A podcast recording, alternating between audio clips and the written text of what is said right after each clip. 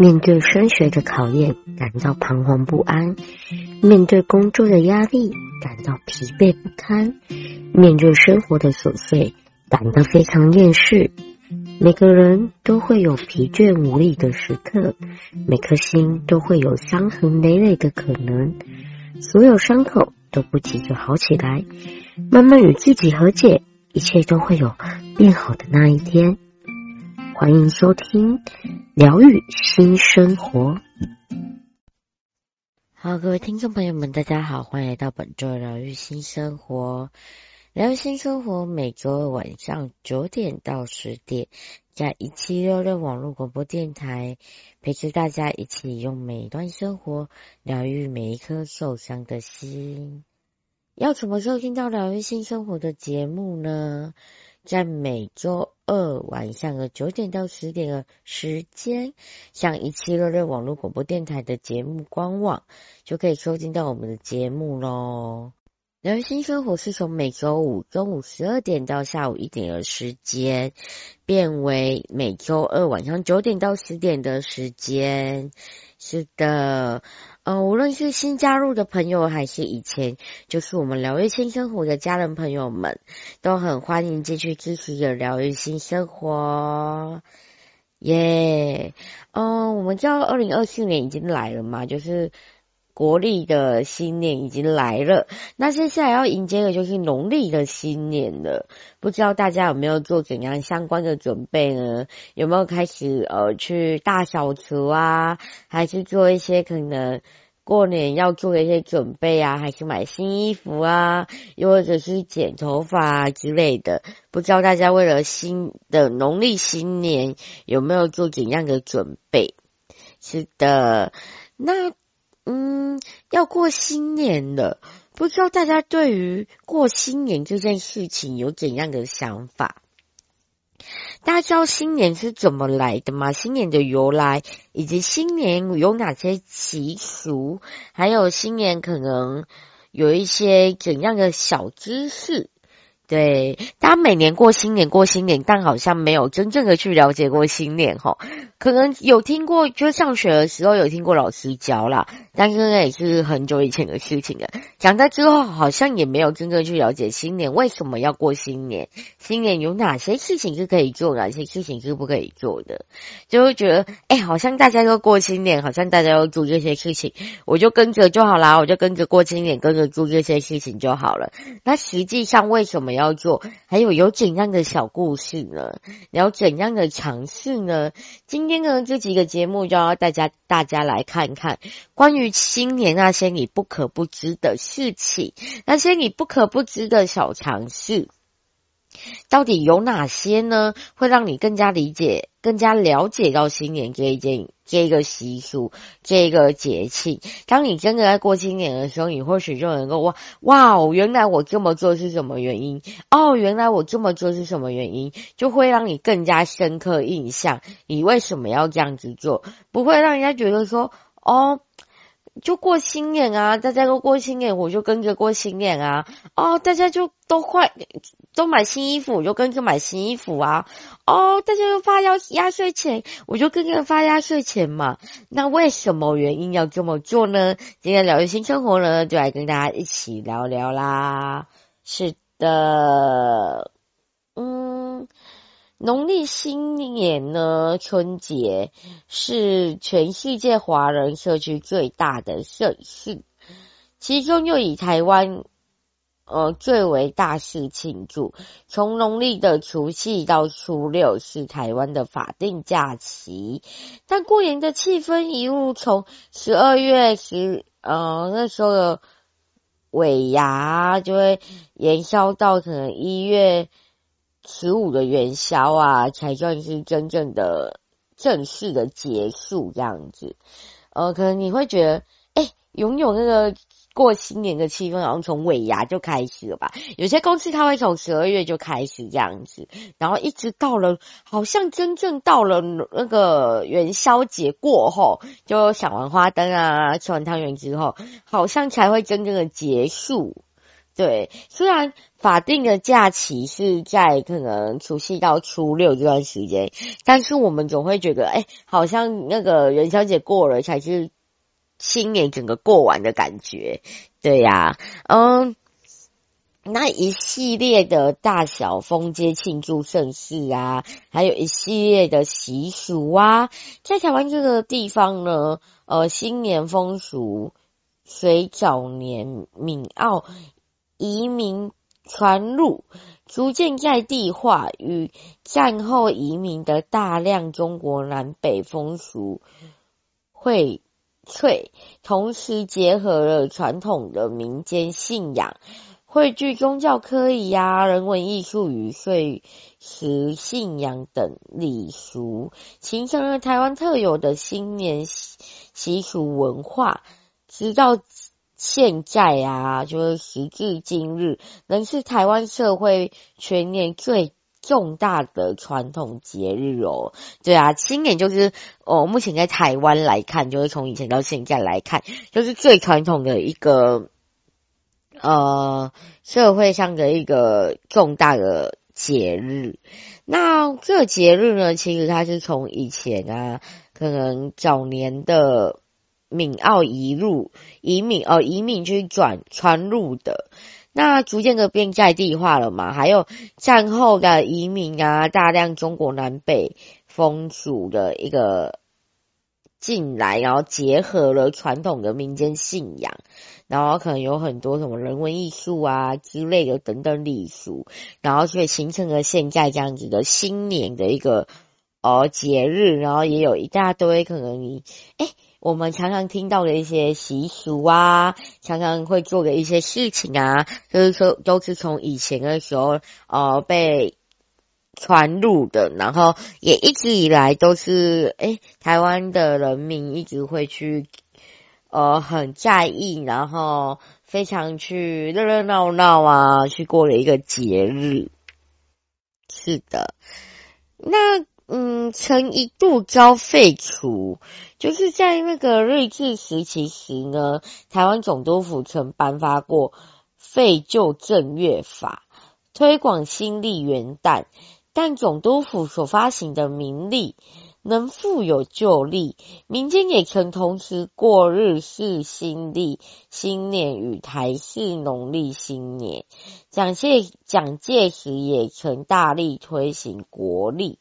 同时呢，废除了旧历，试图将整套春节的传统习俗，呃，搬一至元旦举行，甚至呢，是过春节的习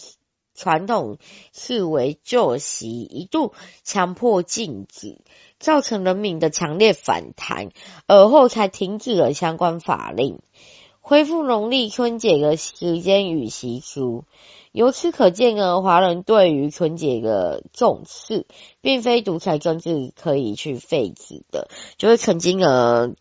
农历春节这一个习这个节日呢，它是要受到废止的。然后可是呢，就是呃，人们极力的去反对啊，然后民众非常的反弹，然后之后才停止了相关的法令，停止相关可能废除旧历的这个法令，然后恢复了农历新年、农历春节的这个时间与习俗。所以呢，对于呃我们来说啊，对华人来说呢，就是春节是非常去重视的，并不是诶随便就可以去废止的，然后就并不是。就是可以去让他诶，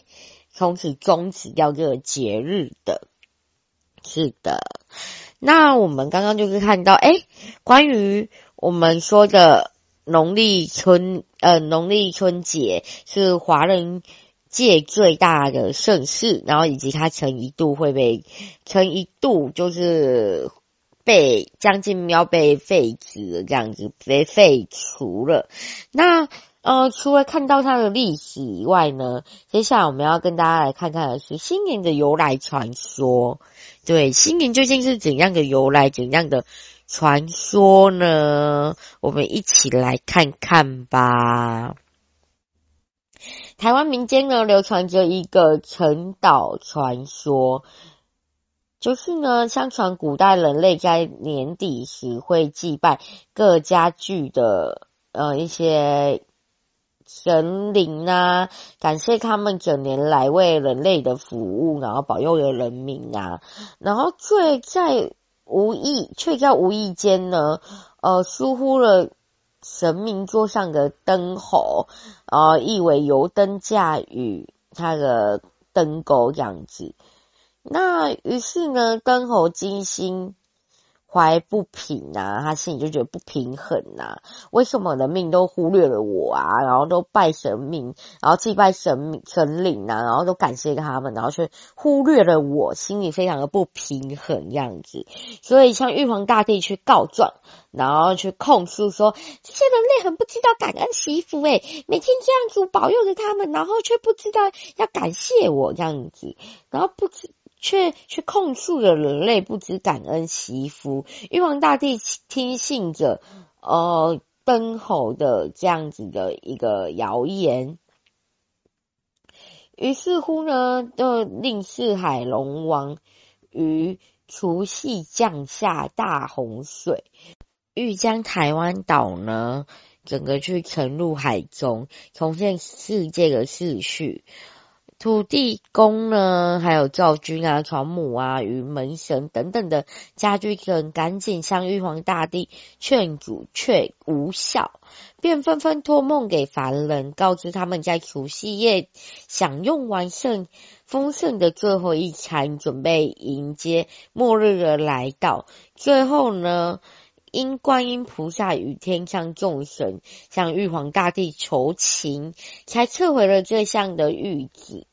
当正月子时一到，台湾人发现洪水并未袭来，便欢欣鼓舞地庆祝新生，彼此互道恭喜啊，恭喜恭喜活下来了，恭喜恭喜恭喜，迎接新的一年到来，也因而有元宵节啊，要放鞭炮，就是要放炮、烧灯猴之救赎一说。对，这就是呃新年的一个由来，民间的一个传说。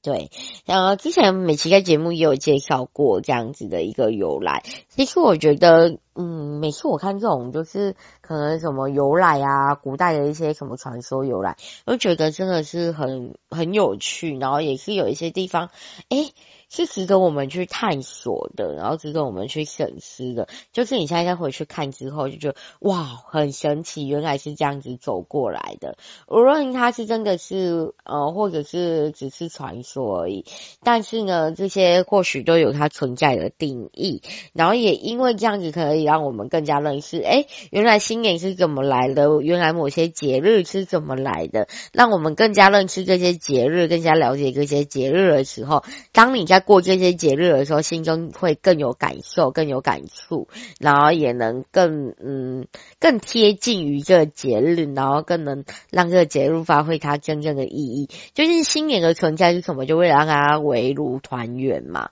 然后甚至像是说的中秋节的存在，也是要让他哦可以赏月啊，跟你爱的人，跟你跟你爱的人呐、聚在一起的那一种幸福时光，对。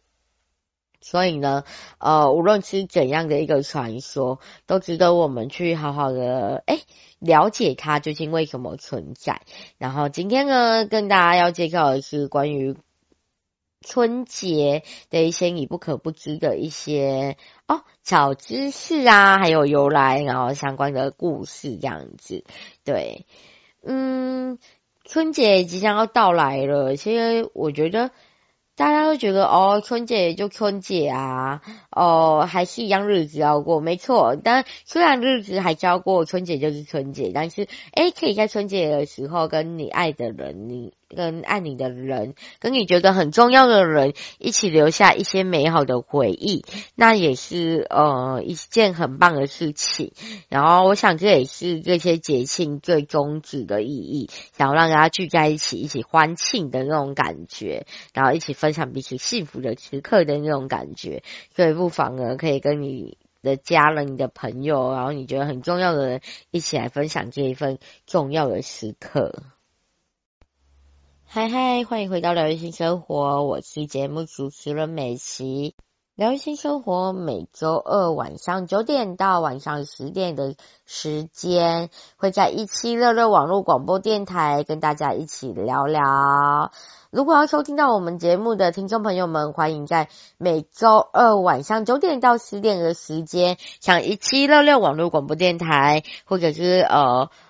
一七六六网络广播电台的。官方 YouTube 两边都可以做同步的收听。如果错过了首播的听众朋友们，想要听重播也没关系，也可以上一七六六网络广播电台找到疗愈新生活的节目页面，就可以收听我们全部节目的播出哦。有在使用 Podcast 的朋友，也欢迎在 Podcast 上收听一七六六网络广播电台的节目，然后包包含我们的疗愈新生活啦。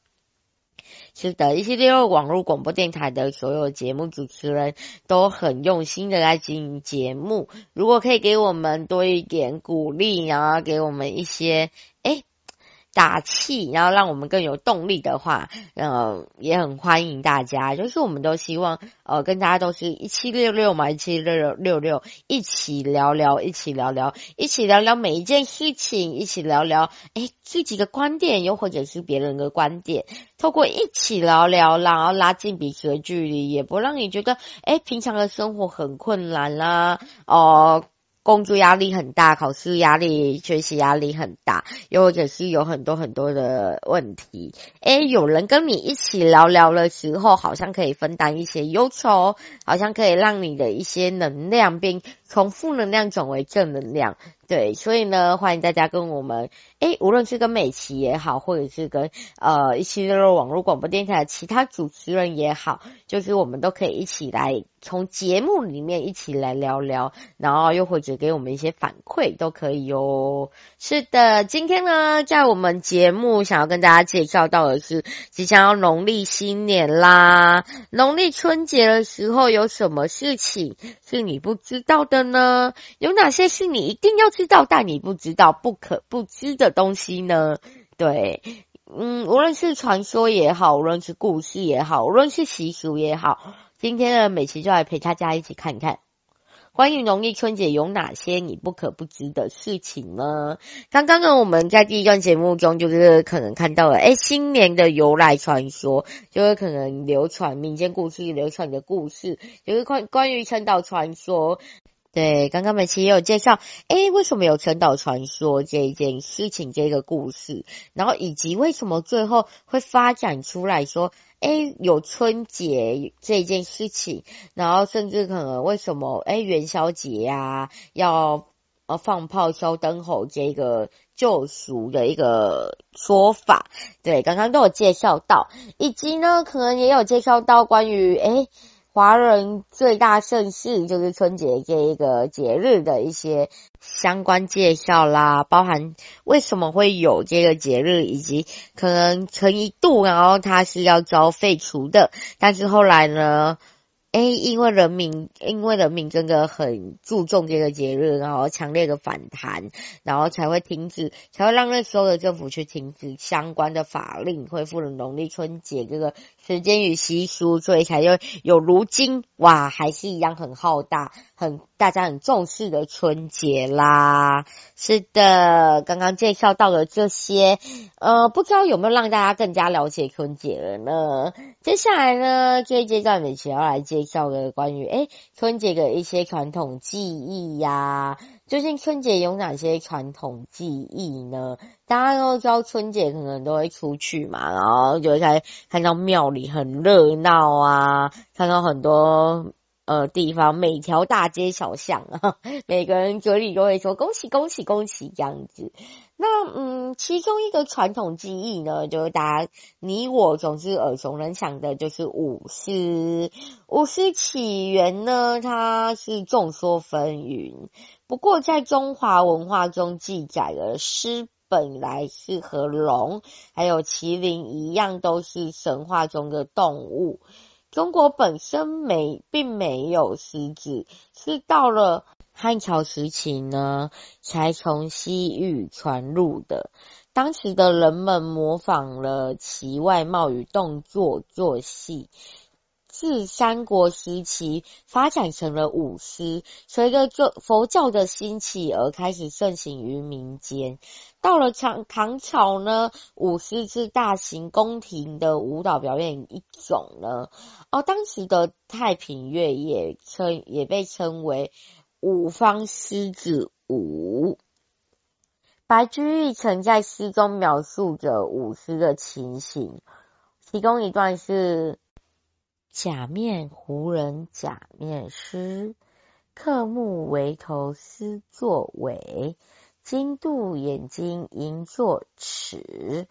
奋训毛衣百双耳。可见当时的舞狮与今日的样貌已十分的相似了。就是从白居易诶描述的这个舞狮的情形来看，哦，好像跟现在的舞狮的样貌是十分的相似了。而神兽之一的狮子呢，相传是文殊菩萨的坐骑哦，与四灵之一的麒麟是一样的，同为辟邪去恶的灵兽。因此呢，每逢过年喜庆之时呢，庙宇总会派出舞狮的阵容，为来年呢祈求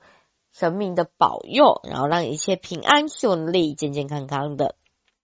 对，这就是为什么诶有舞狮这一项传统技艺，在春节的时候，虽然呢众说纷纷纷纭呐，就每个人说，诶关于舞狮的起源都不一样，有人说，诶是这样子，有人说是那样子。不过呢，在中华文化中记载的，就是刚刚介绍的那一些船由来啦，然后也是从白居易的可能诗中描述就可以看出，诶那个时候的舞狮可能就是现在的舞狮是十分相近的，所以才会诶一路舞狮的演变与舞狮的由来原来是这样子的呀，对，可以让大家更了解，诶舞狮为什么会。呃，存在为什么有舞狮这一个传统技艺？相信大家应该大家都看过舞狮，但是很难去了解，很难去知道，哎，为什么会有舞狮？然后它的相关由来还是习俗是什么？然后今天透过美琪的介绍，就让大家更认识舞狮啦。然后接下来呢，我们要看到的是装点春色。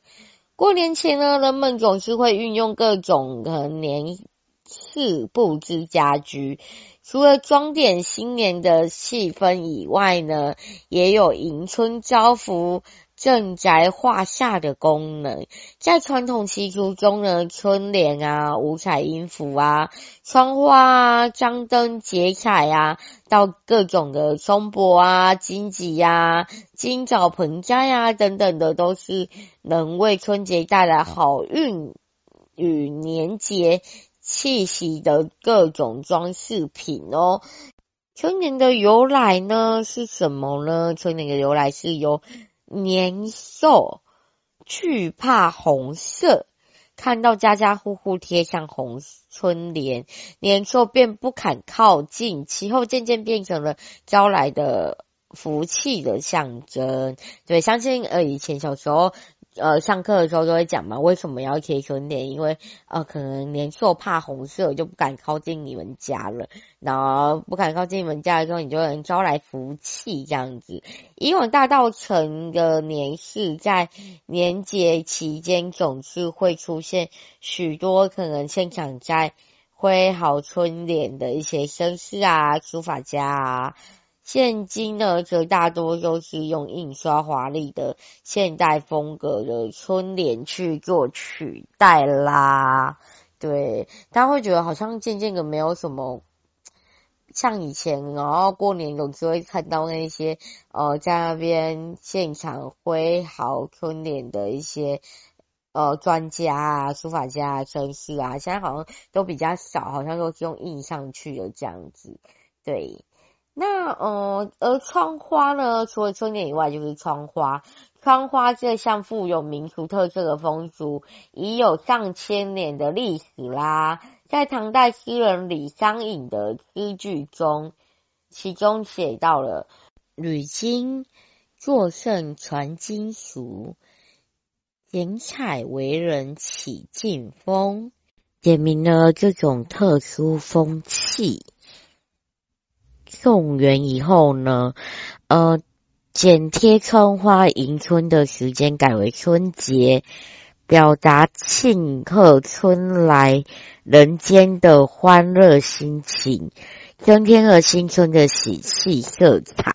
这就是为什么呢？呃，会有关于窗花的一项习俗的由来，然后以及它的原因呐、除了在春节呢，就是有贴春联的一些习俗啊，舞龙舞狮技艺传统表演的一些呃习俗啦，还有什么装点春色的相关习俗之类呢，等等以外呢，还有一个很重要，就是和家人团聚的时刻啦。呃，围炉的。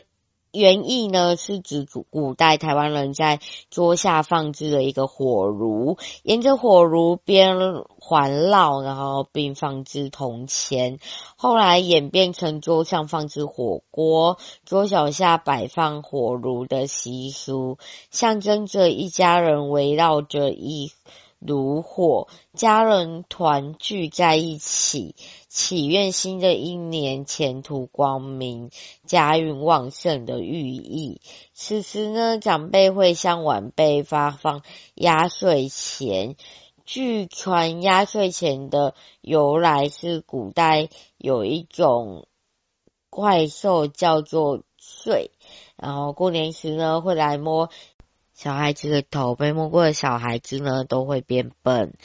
因此呢才会有。诶，呃，压制邪祟的意涵，现今则转为了祝福，招来好运气。一般人呢，大多习惯会使用新钞来包红包，除了雅观以外呢，也有就是呃去旧啊、迎新之意。不过环部分环保主义认为，这不利于。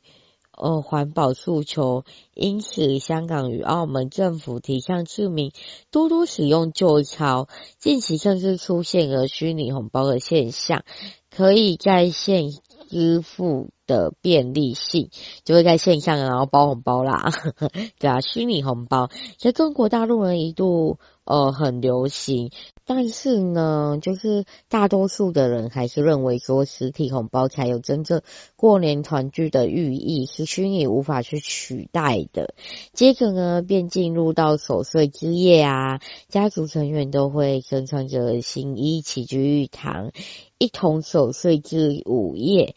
已成为了台湾人不成文的习惯，对，就是这一些啊。无论是呃团聚啊，就是围炉，为什么会有围炉呢？然后为什么会发压岁钱呢？为什么会守岁呢？这相关的一些习俗和由来啦。对，因为想要每次就是可能哦守岁的时候就开始看新年节目，然后就会开始吃瓜子啊，吃饼干，吃零食，就为了要帮父母增添岁数嘛，这样子祈求福寿。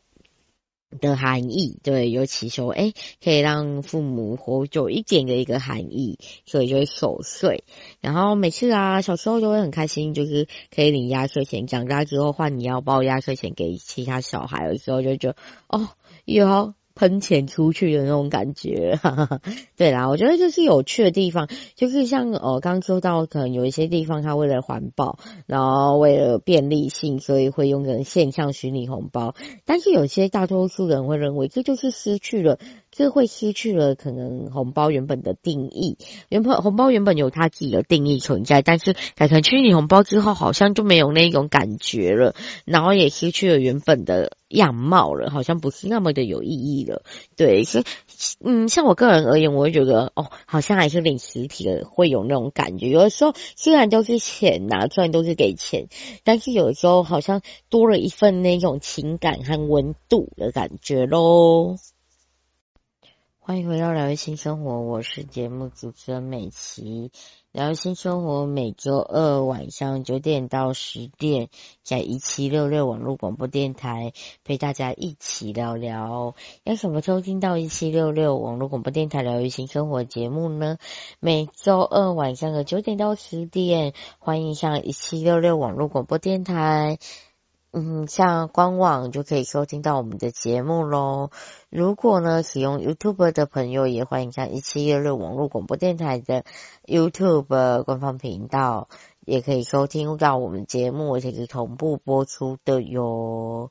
嗯。要怎么收听到我们节目的重播？除了可以有在使用 Podcast 的朋友们，可以在 Podcast 上收听到一七六六网络广播电台的所有节目的一些播出以外呢，也可以收听到疗愈新生活的节目。那要怎么收听疗愈新生活节目的一些集数历年来的播出呢？就欢迎像一七六六网络广播电台搜寻到疗愈新生活的节目页面，找到疗愈新生活之后，就可以收听到我们节目从。嗯，开始到现在的一些集数啦。呃，无论你是新加入的朋友，还是后来才加入的朋友，原本就是我们疗愈性生活的家人朋友们，然后可能以前都在礼拜五中午十二点的时间陪伴着我们。现在呢，礼每个礼拜二晚上九点到十点的时间，也欢迎来跟我们好好的聊聊啦。希望在睡前的时候呢，就可以来我们节目跟我们好好聊聊，在睡前时刻好好放松一下自己。嗯，无论你一天多么的辛苦，多么的辛劳，工作上的压力、学业上的压力，又或者是家庭的压力等等的，压得你快要喘不过气都没有关系，来疗愈性生活，陪我们一起聊聊。哦，聊聊什么都可以，然后从生活中的每一件琐碎的事情，都可以成一个我们聊天的主题，然后从这些主题里面找寻一些疗愈，无论是怎样的方式，都能成为你的疗愈。只有你愿意，只要你你愿意。它都会成为你的疗愈的可能，所以很欢迎大家可能睡前了之后来这边听美琪，来这边聊聊，听美琪在这边碎碎念，听美琪在这边说干话，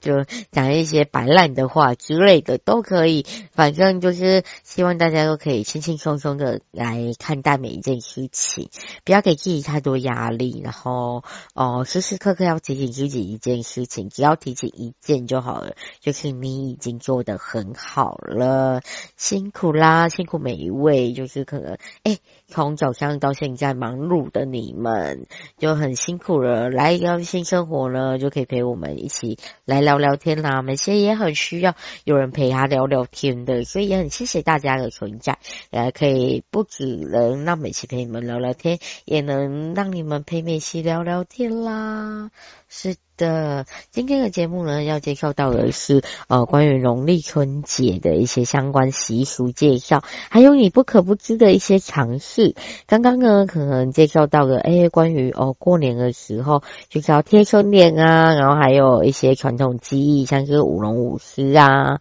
然后又或者是呃，像是还有呃，过年要围炉啊，发压岁钱啊，守岁啊，这些习俗呢。就是因为为什么而存在呢？为什么他们会存在？然后这些习俗的存在，然后各带给我们什么东西呢？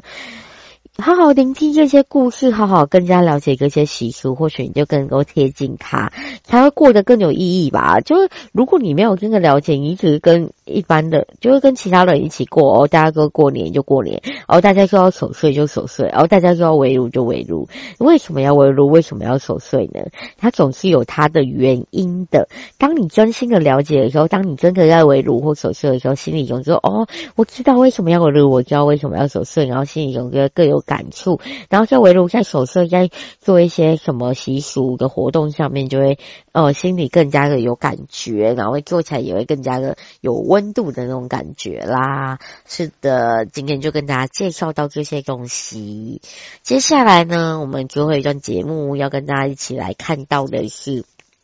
哦，关于过年的时候啊，我们除了可能会围炉，除了会守岁、贴春联等等的，还会办年货啦。是的，办年货也是过年的时候很重要的一个事情。那在台北呢，其实有一个地方，它是年货的一个哇哦，就是每个人都。要去那边买年货，就是大稻城啦，大稻城年货盛况。嗯，农历的十二月十六，所谓的尾牙，农历十二月十六就是尾牙啦。这一天呢，农家与商家会准备盛大的，呃呃，生礼呀、行礼，然后去祭祀福德正神土地公。入夜后呢，则会设宴席款待。亲族与呃雇佣人。此时呢，当然不可或缺的活动就是办年货啦，就是要买这些东西，要不然，哎，举办请客的时候啊，去招待这些人的时候，你要什么去招待呢？当然要先去去准备，是想要去准备办年货啦。举凡食衣住行娱乐，即是办桌，过年期间啊，所需要采买的年货食材。年饰，然后应景物品呢，与较为珍稀的南北货都可以在年货市集中去寻货哦。嗯，无论你食衣住行娱乐，还是要祭拜的一些祭品，还是要办桌的一些东西食材，然后过年期间你要买的所有东西，然后装饰品啊、应景物品，然后甚至连呃较珍稀的一些南北货。都是这一在年货市集里面寻获的啊，就有点像寻宝的那种概念。去年货市集里面就可以寻获到很多的宝物的那种概念啦。嗯，尤其是在过年放在桌上，呃，放入各种的可能年糖啊，呃，糖果饼干礼盒啊，或糖果饼干盒啊，或者是糖饼盘那个盒子或盘子这样子。哦表示呢，吃甜甜好。过好年，甲丁第一贵和名的一个习俗，然后在那个地方都会有得买。我以前这个，哎，在我们高雄，它是在三凤中街，然后就是，呃，一直到现在也是，就是过年前都会跟妈妈去办年货。哇，走进去就是很精彩，所以有可能你过年会用到的东西，会看到的东西，通通都有，就真的很寻宝的一个概念。然后你说这个也想买，一个个也想买，然后每次就跟妈妈说，我们这次还。还要去三丰中街办年货吗？嗯，要去吗？要去吗？总之有一个疑问，要去吗？要去吗？因为走进去真的太多东西了，然后走进去瞬间，一条路一条街刚走完之后，你的钱也喷光光啦。对，所以我们每次都想说，要去吗？要去钱就会喷光光哦的那种概念。然后在台北那边就是大稻城嘛，就是哎办年货的一个主要的地方，然后每年都会非常的哦热闹。然后年货的盛况这样子，嗯、呃，台湾人呢过年吃糕饼的习惯是随着闽澳移民而来的。到日治时期呢，日式和过家、羊羹等等的去传入了台湾，因博览会频繁举办，然后而使得糕饼业蓬勃发展。哦。国民政府来台后呢，因中美联防的缘故，使糕饼的做法更加的多元西化了，一度相当的呃兴盛，许多小商店也都已发展成连锁的经营模式喽。年货呢，年糕呃年货呢，年糖呢，糕饼业的新盛造就了大道城的聚落的兴起。每年到了春节时分，这里会造会有人山人海办年货的特殊情景啦。对，之前我也有去大道城，去年的时候吧。对啊，然后去了说，哇，好神奇哦！说人超多，然后整个就是，哎，整个就是可以瞬间像每条大街小巷那种感觉，我就哇，好神奇，真的很神奇。然后整个就是，呃，盛况，让你可以看看，哇，原来。这么多人在办年货，可能你到其他地方没有看到的场景，在这边全部都可以看到。然后你要找的东西，甚至连南北的珍稀的一些货，它都有，所以是一个很神奇的地方。对，这一段呢，就跟大家介绍关于办年货啦，就是为什么要办年货，然后以及大稻埕办年货，总是有很多人呐、很多哦，你想不到的东西、食材啊、物品啊，只有你想不到，没有他没有的。是这样讲吗？对，就是很多地方都可以去找到。然后像刚说到嘛，台北是大稻埕，高雄可能是三凤中街。然后每次去的时候都会觉得哇，好神奇！你要找的东西通通都有。然后一次在那边都可以买到很多的东西啦。无论你是要祭祀的，还是要办的的，还是要吃哎年夜饭的，所有食衣住行娱乐，甚至可能放。呃，糖果的盘子啊、盒子，通通都有，对，所以是一个非常非常让人嗯觉得去了之后哇很棒很便利的地方，然后同时也会前喷光光的地方啦。是的，今天很开心呢，可以跟你们跟大家介绍到，无论是诶可能呃过年春节的一些由来，然后春节的一些习俗，以及春节可能会做的事情啊，像是哦守岁啊，像是围炉啊，像是压岁钱啊等等的，又或者是贴春联啊，又或者是。呃，写春联啊，等等的一些相关习俗以及故事，为什么会这样子？为什么要那样子？然后和刚刚讲到，哎、欸，大稻埕办年货的一些盛况。对，呃，不知道大家有没有对于春节有怎样不一样的呃故事想分享，又或者有怎样的习俗我们没想到的也想跟我们分享，还是有你自己诶，可能你去拜年货的时候发生什么趣有趣的事情，想跟大家分享都可以哦。欢迎将你的故事用文字记录下来，寄送到 jongkey 零七零八零九二三零五二五小鼠 gmail.com，寄送到我们的 mail 哦，jongkey 零四零八。零九二三零五二五小鼠 gmail.com，好，我们来分享诶，关于春节你认识的春节的一些习俗啊、故事啊，或你半年货的一些故事，或你春节发生的一些故事，往年的春节发生过什么故事，跟家人的故事，跟朋友的故事都可以，都欢迎跟我们分享。美琪最爱听故事了，我觉得听故事的时候，好像可以从故事里面去诶，去深入其中，去更理解那些主角所发生一些事情，或许那些事。自己发生过就会感同身受，又或者没发生过，未来在发生的时候就会觉得哇，原来是那一种感觉，那种感受。我觉得很多时候美琪想要营造就是这样，让他诶互相分享故事，可能你的故事在别人身上也有发生过，就可以在别人听的时候会觉得哇，原来我不是一个人。又或者那个人还没有发生过这样的故事，可是大家听完的时候会觉得哇，原来还有这样的一个故事。或许有一天发生的时候会觉得哇，曾经谁谁谁也有发生过，所以我不是那么的孤单的。所以互相分享故事给我们啦，或者是可以将你的故事集中到有使用 IG 和脸书的朋友，欢迎向呃 IG 或脸书搜寻“踏勇者”跟美琪。